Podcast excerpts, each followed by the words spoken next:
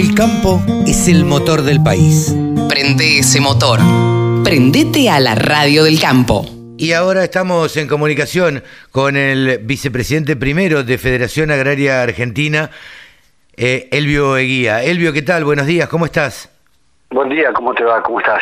Muy, bien. Muy bien, aquí Carlos Montarcé de la Radio del Campo. Y bueno, ustedes están en la trinchera y están con muchísimas actividades de un lado para otro mientras se sigue desarrollando el campo, se dice siempre que no para, eh, mientras se sigue desarrollando en Mar del Plata, por ejemplo, el Congreso de Todo Trigo, eh, ayer la inauguración, palabras medio picantes entre, eh, entre el ministro de Agricultura, Ganadería y Pesca y, el presidente de la Federación de Acopiadores eh, por esta aprobación del trigo HB4. Pero bueno, contame un poco, vos que andás en el campo, que andás de un lado para otro, ¿cómo, cómo estás viendo toda esta situación y esta relación con el gobierno? Bueno, a ver, la relación con el gobierno, si bien es una relación de, este, de, de, contacto fluido, ¿no es cierto? Lo que nos falta es las soluciones de fondo, ¿no es cierto? Eh, y acá vamos, vamos a hacer, tratar de ser lo más explícito posible, ¿no es cierto? Estas, estas cosas cuando uno recorre, por ejemplo, y ve este, que la gente eh, sigue apostando, sigue trabajando, pero eh, sigue porque no le quedan alternativas también, ¿no es cierto? Hoy el trigo, por ejemplo, está muy difícil para que los pequeños y medianos productores puedan sembrar. ¿Por qué? Porque no hay una claridad en lo que pasa con el fertilizante, no hay claridad con lo que está pasando con los combustibles, ¿no es cierto? Este, los productores se han comido las amortizaciones, el plan ganadero se está este, anunciando, pero cuando vos vas a los bancos, lamentablemente, esto es histórico, no es de ahora, desde histórico, en todos los gobiernos ha pasado lo mismo, los gerentes no están este, eh, enterados de lo que está sucediendo, eh, todas estas cosas que hacen que sea todo eh, mucho más pesado y mucho más este, este, difícil de llevar a cabo, ¿no es cierto? Este, hoy tenemos la presentación de este plan ganadero en la provincia de Entre Ríos. Eh, Va a estar el ministro de Agricultura, Jean Villaliza, ¿no? Va a estar en Villaliza el ministro de Agricultura, vamos a estar también ahí charlando un poco con él, y también diciéndole las cosas que nosotros vemos como dificultad. La semana pasada estuvimos en Serrano, La Bulash, esa zona, ¿no es cierto? Eh, hablando con los productores y los productores este, saben a medias, este, hay que estar continuamente acompañándolos porque no está claro y vuelvo, vuelvo a decir, van a los bancos y los bancos no tienen la más mínima idea de lo que está sucediendo. Entonces estas son las cosas. Después el otro tema que genera mucha incertidumbre y mucho malestar es cuando el ministro de Agricultura, ¿no es cierto?, dice, vamos por este camino, el camino de la exportación, que ayer estuve con el embajador y con el, este Mansur y con, perdón, con el embajador este Argüello de Estados Unidos y con Mansur, y los dos dijeron lo mismo, que el camino es exportar, el camino es generar dólares, pero por otro lado tenés a Feletti que te dice que hay que subir la retención al 24, que tenemos que ver cómo...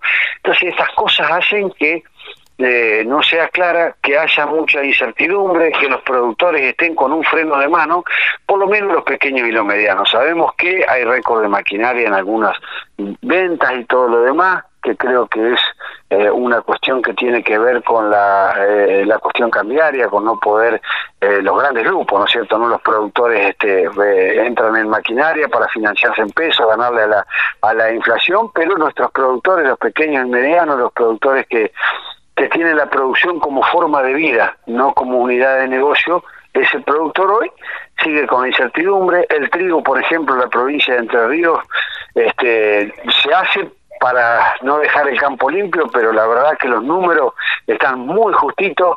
Si pasa cualquier eh, cuestión climatológica o helada, quedas este, debiendo plata y en vez de hacer un cultivo de servicio que no te genere nada, la gente lo va a hacer igual. Hay que ver cuál es la tecnología que se le va a aplicar también, porque el precio de los fertilizantes no saca de la cancha. Si vamos a lo otro, ¿no es cierto? Se te rompió una goma tractor. Oh, anda, anda a reponerla.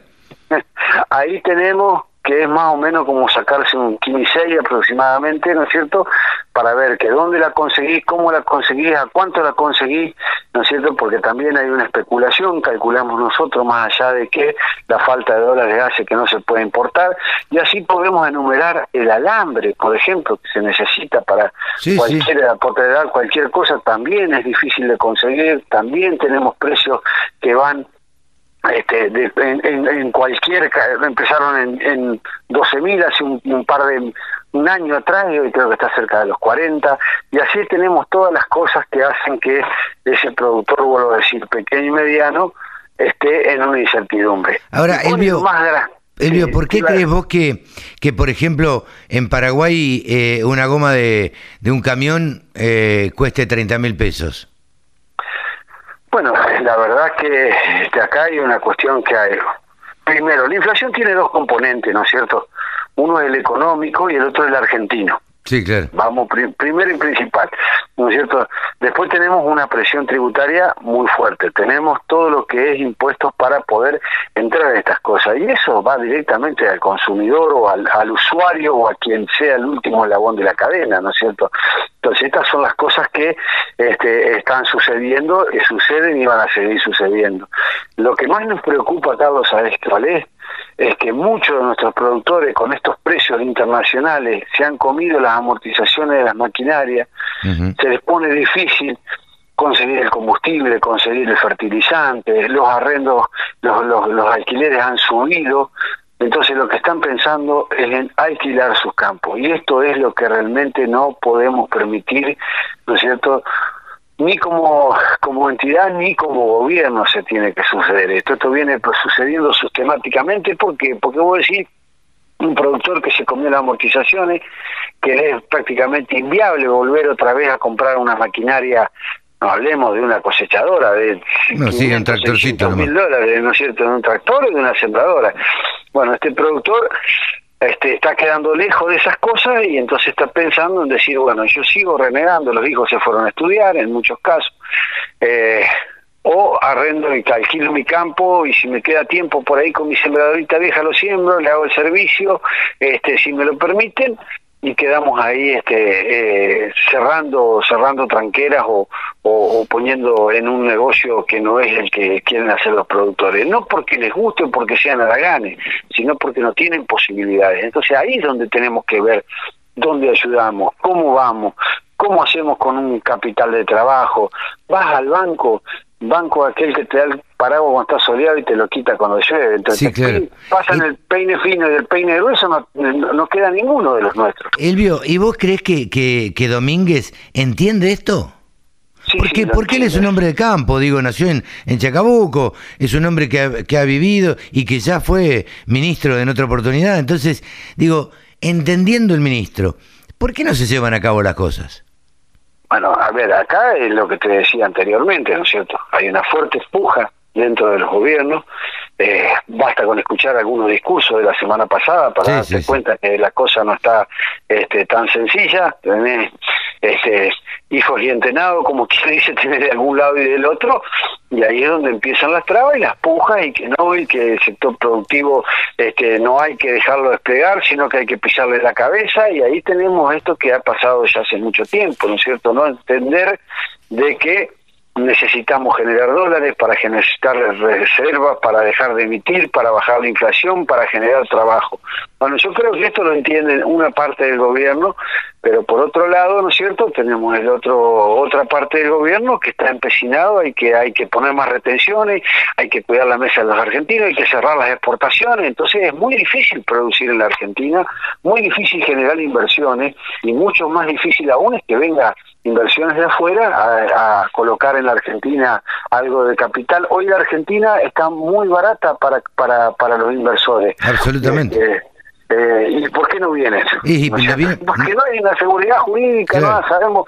Yo los otros días alguien me preguntaba, dice, ¿qué piensa el, el, productor hoy cuando tiene que tomar decisiones para la campaña? Primero si va a conseguir gasoil, después si le van a fiar el fertilizante. Pasando esos dos escollos, ¿no es cierto? Tenemos que ver si nos van a poner retención o no nos van a poner retenciones. El tercer escollo pasamos, tenemos que ver si nos cierran o nos abren las exportaciones.